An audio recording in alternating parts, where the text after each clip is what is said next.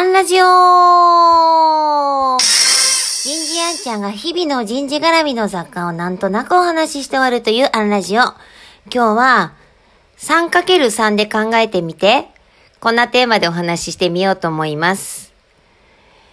えー、ダイバーシティインクルージョンってね、あの、言われて久しいんですけれども、実際こう、各社から、あの、いただく声ってのは、もうそれどころじゃないと。あの、本当女性の管理職が生まれないんだとかね、あの、女の子扱いされちゃうんだとか、もう本当このレベルからの話、どうすれば女性活躍ができるんだろうと。もうこれ私が社会人になった頃から話されてるので、もう30年近くですね、全く前進していないとはまあ言わないけれども、古くて新しい問題になっております。で、まずはですね、あの、3×3 で考えてみてください。まず最初の3は採用レベルの問題。それから定着レベルの問題。東洋レベルの問題。これで1、2、3ね。からもう一つは機械創出の問題。えー、制度支援の問題。えっ、ー、と、それから、意識の情勢の問題。で、これ掛け合わせてみて、一体我が社はどこに、こう、ボトルネックがあるのかとか、えいうふうに見てください。まあ、全部だって言われちゃったらおしまいなんですけれども、例えば、えー、最初の採用レベルは、こう、そもそも機会がないのか。でも、絶対数採用するってことになるし、え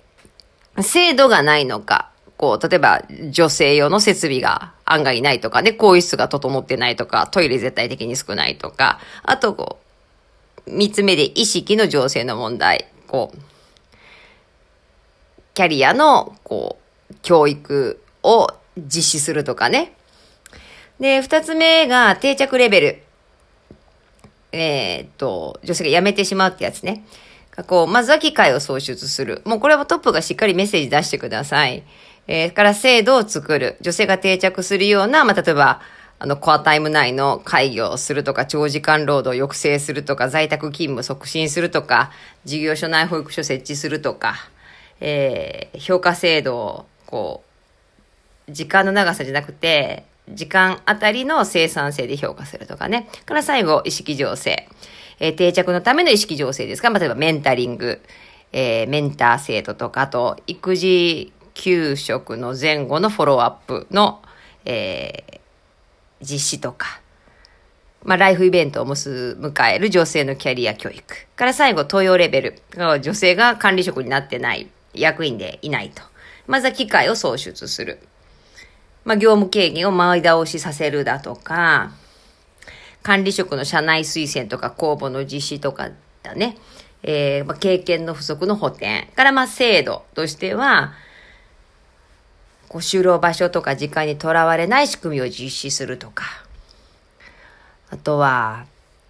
管理職の人事評価に、こう、女性部下の育成項目も入れちゃうとかね。いや、もうそれは逆差別じゃんっていう話もあるんですけど、長いこと男性が下駄履いてきた会社は女性にハイヒールぐらい履かしてやってもいいんじゃないですか。えー、それから最後、意識醸成。まあ、というレベルなので、えー、女性管理職にビジネスコーチつけるとか、えコミュニティを作るとか、女性向けのリーダーシップ教育を実施するとか、こう、どこが自社の、こう、ウィークポイントなのか、で、分かれば対処は出てきますから、ちょっと 3×3 で考えてみてください。今日はここまで。次回もお楽しみに